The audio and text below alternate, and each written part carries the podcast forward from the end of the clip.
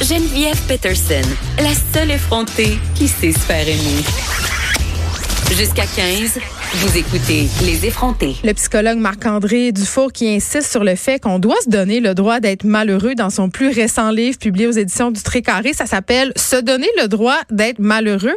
Marc-André? Oui. Bonjour. Bonjour. Je suis très contente euh, de te recevoir. Je suis content d'être ici. Euh, son, ton livre qui, euh, qui sort aujourd'hui en librairie, donc euh, tout nouveau, tout chaud. Pour ceux qui te connaissent pas, là, je veux juste un peu dire, ça fait quand même très longtemps que tu t'impliques Oui. en santé mentale, prévention du suicide, plus de 20 ans. Mhm. Tu as même été coordonnateur du Centre de prévention du suicide du Québec. En effet. Donc, tu sais de quoi tu parles. Ça, c'est oui, réglé. oui, quand même. je je- je l'affirme. OK. tu le dis d'emblée au début de ton livre, c'est pas un livre sur la santé mentale Non. ou sur le suicide. Non plus. C'est pas non plus un livre de prévention. C'est quoi? Qu'est-ce que c'est, ce livre-là? Ben, en fait, euh, c'est un livre qui s'adresse vraiment à la population générale. Monsieur, madame, tout le monde. Monsieur, madame, tout le monde, euh, j'ai vraiment fait un effort pour éviter tout le, le jargon euh, médical, le diagnostic, etc. Il y a des excellents livres qui sont écrits euh, de cette manière-là. Mais moi, mon intention, c'était vraiment de, de rejoindre le, plus de monde possible dans quelque chose d'accessible. Tu sais, je fais déjà des chroniques des fois dans les médias. Puis pour moi, euh, je trouve ça très intéressant qu'on parle des critères diagnostiques de la dépression, de la schizophrénie, du trouble bipolaire. Mais il y a plein d'autres experts qui le font vraiment bien. Puis moi, je trouvais ça important qu'on parle d'émotions douloureuses sans nécessairement tomber dans des diagnostics. Parce que dans le fond, euh, tout le monde vit des émotions douloureuses. Tout le monde en vit des malheurs. Et c'est de ça que j'avais envie de parler pour que les gens se sentent le plus possible concernés. Mais c'est pas un livre lourd, là. C'est pas un livre lourd. C'est vrai que ça... Je veux le dire parce Oui. que là, va faire peur aux gens. Oui, c'est vrai. Puis je le dis dans mon avant-propos, là, je fais un peu des blagues avec ça. Oui. Mais euh, non, c'est ça. J'ai vraiment fait un effort pour que euh, il y a de l'humour, c'est accessible, puis il y a de l'espoir. Mais en même temps, d'un autre côté, euh, quand le livre commence, je fais quand même un effort pour expliquer comment que la vie, ça peut être désespérant par moment. Eh, Mais ça, c'est rare qu'on entend ça, Marc-André Dufour, parce que, puis là, je veux qu'on parle du titre de ton livre, puis du fait que toi, dans ta job, tu parles beaucoup. Bon, euh, évidemment, c'est une bonne chose aussi qu'on déstigmatise les problèmes de santé mentale, qu'on parle de diagnostic et tout ça. Ça, c'est réglé. Ah oui. Sauf que dans ta job, toi, à tous les jours, t'envoies des gens qui te racontent leur malheur, tu sais, euh, leur mal-être, tout ça sans avoir des conditions, là, sans être bipolaire, sans être Mhm. schizophrène. On vit quand même dans une société qui fait l'apologie du bonheur. Vraiment, Ben, là. Je trouve aussi. Puis là, euh, c'est ça ton titre, c'est pour ça qu'il me fait rire, se donner Ouais. le droit d'être malheureux. Est-ce qu'on a le droit justement de les revendiquer ces émotions négatives là Parce qu'on Ben- dirait qu'on veut pas les, on veut pas le savoir. Non, on, on veut pas. Puis généralement, si nous-mêmes on a de la difficulté à entrer en contact avec nos propres émotions douloureuses, c'est pas rare que celles des autres nous dérangent aussi. Donc à partir du moment où, euh, quand on a de la peine, quand on est angoissé, qu'on ne sait pas trop pourquoi, si à chaque fois le premier réflexe qu'on a, c'est de chercher quelque chose pour nous divertir, pour nous Mais pourquoi on a ce réflexe-là? Parce que moi-même, je l'ai, j'appelle ça Ben oui. sais, quand ça va Ben oui. mal, je remarque, je fais certaines choses. Oui, mais en même temps, il faut faire attention. Euh, Il y a des moments où ce que c'est adéquat, qu'il Ouais. faut rester fonctionnel. On est au travail, on peut pas à tout moment être envahi par nos émotions Mais si douloureuses. ta mère meurt, Ben là, à un moment donné, il y a des limites. Je pense Allô, centre d'achat, ça va pas euh, marcher. Non, non, ça marchera pas. Il y a quelque Ouais. chose qui va revenir euh, au bout de tout ça. Mais en fait, c'est que euh, sur le plan de l'évolution des espèces, de fuir ce qui nous fait mal, c'est vraiment, mais vraiment une bonne idée. oui, Hein? c'est normal, c'est Ben, atavique. C'est associé à la survie de notre espèce. Donc, euh, la première personne qui est allée flatter un tigre ou euh, bon, elle a comme réalisé que ça pouvait faire mal. Puis on arrête de faire ça. Et pareil avec le feu. À un moment donné, j'imagine qu'il y a quelqu'un qui a compris que c'était mieux de pas se mettre la main dans le feu. Hmm. Mais des fois, avec les émotions douloureuses, ben on a l'impression que il faut comme engourdir ça. Faut pas ressentir. Hein, si j'avais une douleur euh, au pied puis que je, je- j'essayais juste de la geler puis que je marchais dessus indéfiniment, ben tu te blesses plus. Tu te tu sens plus rien. tu sens plus rien, mais la souffrance psychologique, c'est un peu comme la souffrance physique. C'est-à-dire que c'est un indicateur. Ça dit, ben là, il y a peut-être quelque chose qui va pas bien, puis il faut porter une attention pour voir le, le message qu'il y a. C'est quoi qui se passe exactement et comment on peut éventuellement corriger la situation. C'est-tu ce que je trouve vraiment intéressant dans ce que tu dis? Puis j'ai la réflexion au moment même où, où tu me racontes tout ça, je me dis, tu sais, quand nos enfants pleurent, le premier réflexe qu'on a, c'est de leur dire arrête de pleurer. Le premier peut- réflexe. C'est Ça peut souvent venir ça. vite, hein? ouais. Ben oui. Alors qu'en fait, euh, pleurer quand c'est triste, euh, c'est comme rire quand c'est drôle. Ouais. À un moment donné, dans mon livre, j'ai- un extrait où ce que je parle de, j'imagine quelqu'un qui est dans un spectacle d'humour, puis qui, euh, on l'espère, qui, qui rigole bien, puis il y aurait quelqu'un à côté qui dit, oh mais qu'est-ce que tu fais là? Ça, ça sert à rien de rire là. Arrête de rire. Il y a quelque chose qui est complètement contre nature quand on entend ça, mais une personne qui a de la peine, qui vit quelque chose de triste, qui, qui pleure ou qui est en contact avec cette émotion-là, c'est parfaitement naturel. Puis encore là, je reviens avec l'évolution des espèces. L'expression faciale de la tristesse, généralement, a créé de l'empathie autour de nous. Biologiquement. Biologiquement, Ouais. tout à fait, c'est les, les neurones miroirs. Euh, on voit quelqu'un qui est triste, mais il y a des ondes dans notre cerveau qui vont s'activer, qui vont nous amener à aller vers cette personne-là. Mais qu'est-ce qui arrive si on porte un masque? Qu'est-ce qui arrive si on ne donne pas, on se donne pas accès à ces émotions-là? Alors, des fois, on va côtoyer des gens au quotidien qui ont l'air en pleine forme, qui font des blagues et que tout va bien. Mais quand ces gens-là se retrouvent seuls, c'est pas la même paire de manches, mais s'ils se permettent pas de retirer ce masque-là, éventuellement, ils s'isolent. Puis souffrir seul, des fois, ça fait encore plus mal.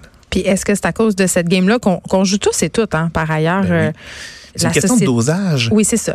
Mais quand même, bon, on est dans une société de bon, moi j'appelle ça le bonheur Inc. là. On a Ouais. toutes sortes d'outils, de livres, de pages Instagram pour nous aider Oui. à aller bien. Tu sais, là, les coachs de vie, tout, tout ça c'est bien populaire. Puis les, les gens vont chez les psys, là. Je veux dire, c'est quand Bien même sûr. détaboisé, c'est une bonne chose. Paradoxalement, tout ça, toutes les études nous révèlent que le taux d'anxiété, de détresse, puis plus particulièrement chez les jeunes, n'a jamais été aussi élevé. Comment on explique ça? Il y a une- j'ai l'impression qu'il y a une pression. Peut-être qu'à une époque où ce que on se comparait avec, euh, je sais pas trop, euh, notre gang dans le village, où on était une couple de centaines de personnes avec des réalités somme toute assez similaires. Ouais, ouais. Il y avait probablement une pression qui était moins forte que si on se compare avec la planète au complet. Oui, euh, c'est ça, c'est que là maintenant on est constamment bombardé.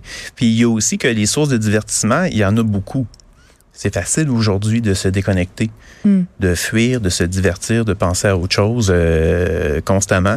Et éventuellement, on s'épuise à essayer de trouver une nouvelle manière d'éviter d'être en contact. Souvent, je dis, il n'y a pas d'angoisse dans le silence. hein. Si, si, si- si un samedi après-midi, vous êtes chez vous, Mm.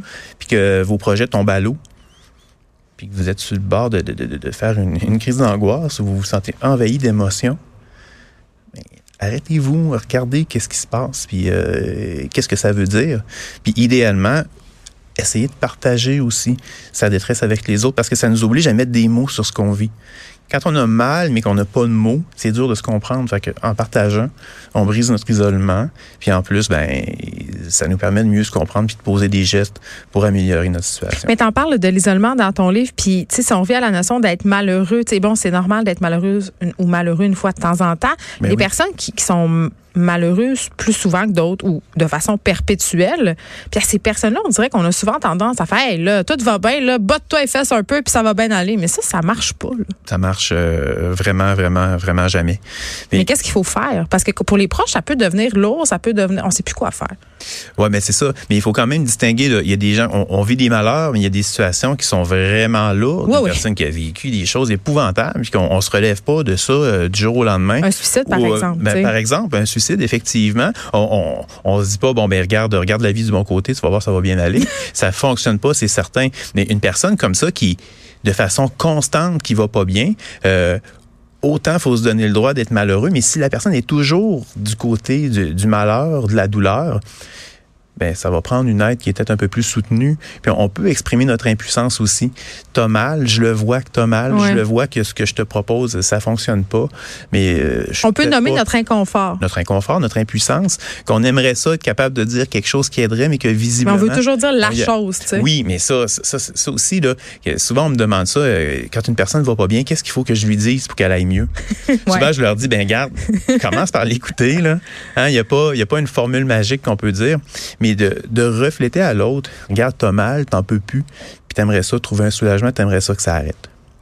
Ben, dans ce temps-là, souvent, l'autre personne, elle va lever les yeux, puis ça va y faire du bien d'être vu et entendu dans sa douleur. Ben, eh, allons plus loin un petit peu. Depuis des années, tu parles à des proches de personnes endeuillées euh, parce que une personne près d'eux s'est Ouais. suicidée. Bon, tu fais des conférences, Mhm. puis les gens viennent te voir après, puis souvent, euh, parfois, ça arrive, ils viennent te dire pour dire ah, il me semble que si la personne que j'ai perdue t'aurait entendu, si elle t'avait entendu, Ouais, j'ai entendu ça souvent. euh, Ça elle aurait peut-être pas mis fin à ses jours. Ouais. Puis là, ça m'amène à te poser la question suivante. Puis peut-être tu n'as pas de réponse, mais je pense qu'on voudrait tous. Est-ce que c'est possible d'empêcher une personne qui a décidé de mourir de passer à l'acte par des mots? Ça se peut-tu? Je comprends que c'est possible, vraiment. Puis c'est pas pour rien que ça fait aussi longtemps que je m'implique en prévention du suicide. Oui. Autant le- la question du suicide, c'est une problématique qui est complexe, qui est multifactorielle, c'est culturel, il y a une composante biologique, c'est vraiment complexe. Autant des fois, j'ai vu des gens dans des situations où le simple fait, comme je disais tout à l'heure, là, d'être vu et entendu, le simple fait que quelqu'un leur dise, garde, t'en peux plus, puis t'as raison de vouloir que ça arrête. Je suis pas en train de dire, t'as raison de vouloir te tuer. C'est pas ça qu'on dit, là. On dit pas fais-le. C'est pas ça qu'on dit, mais Non. pas du tout. Mais c'est quand même assez légitime quand une personne souffre de vouloir arrêter de souffrir. C'est juste que cette personne-là, elle n'en voit plus, elle, d'autres solutions. Oui, je sais, mais là, mettons, on vient d'élargir euh, les conditions pour l'aide médicale à mourir aux personnes qui, trou- Ouais. euh, qui souffrent de troubles de santé mentale. Ben oui. Tu penses quoi de ça, toi? Parce que là, moi, ma première, ma première réflexion, c'est de dire, OK, quelqu'un qui est vraiment en dépression, son jugement est altéré, est-ce qu'il va pouvoir demander l'aide médicale à mourir? Tu sais, c'est inquiétant. En tout cas, moi, ça m'inquiète. Oui, mais je pense que je suis pas le seul à être surpris. Là. On s'attendait pas euh, à cette dimension-là.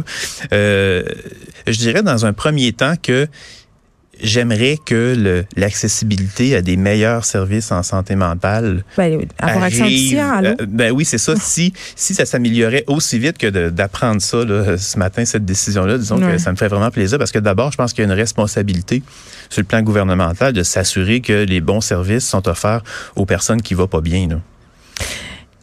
Oui, effectivement, mais écoutez, là, moi, je, ça fait des années que je suis sur la liste d'attente pour que un de mes enfants ait accès à un psychologue. Ouais. Si j'avais pas payé pour aller au privé, je pense que je l'aurais pas encore vu. Là, fait que c'est vraiment un enjeu. Euh, un, un concept qui est intéressant dans ton livre, c'est l'échelle de souffrance psychique. Ouais. Peux-tu nous expliquer un peu c'est quoi puis comment ça peut être utile en terminant?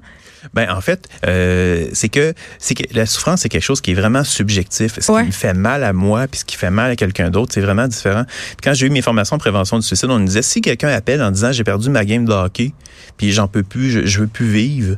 Il n'y a aucun jugement à porter par rapport à ça. La personne, on ne sait pas qu'est-ce qu'elle vit, on ne sait pas qu'est-ce que ça représentait pour elle et on l'accueille dans sa souffrance, peu importe qu'est-ce qu'elle nous exprime Parce qu'on a tendance à juger. On a tendance à juger, on a ben voyons donc, c'est pas une raison pour pas bien aller, puis voyons donc, tu as des qualités, tu plein de réussites, comment ça? Avant de commencer à faire ça, prenons le temps d'accueillir puis de voir qu'est-ce qui se passe et de le nommer.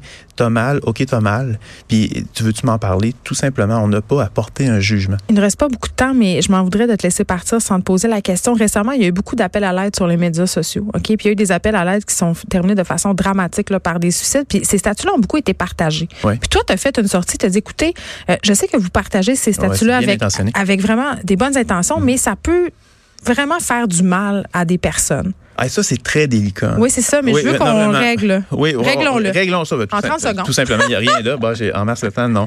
C'est que y a l'Organisation mondiale de la santé euh, fait des directives quand même assez claires sur le traitement médiatique par rapport au suicide. Donc, euh, quand on met l'emphase sur euh, sur le moyen, quand on met l'emphase sur des explications simplistes un peu de dire bon ben la personne par exemple a perdu son emploi et elle s'est suicidée. Donc, arriver avec une explication simple comme ça, ben la, la diffusion de ce type de message-là euh, peut faire en sorte que des personnes s'identifient à ce qu'ils voient et eux-mêmes prennent Ouais, la même direction. Un effet de. de- Donc, euh, il faut y aller plus sobrement par rapport à certains aspects qui, malheureusement, peuvent attirer l'attention de par leur caractère sensationnaliste, puis donner de l'information sur les ressources. sur la prévention. Vraiment. On va le faire tout de suite. Si vous avez Oui. besoin d'aide ou si vous avez un proche qui a besoin d'aide, Association québécoise de la prévention du suicide, le numéro 1866. Appel Marc-André Dufour, merci. Ça fait plaisir. On lit ton livre, Se donner le droit d'être malheureux. Oui. Ça fait du bien. C'est Ben oui, ça fait du bien, on s'enlève une pression. Oui, la pression d'être heureux. C'est déjà, Ben oui, déjà beaucoup. absolument, on se sent déjà mieux. C'est en librairie à partir d'aujourd'hui. Merci beaucoup. Merci à toi.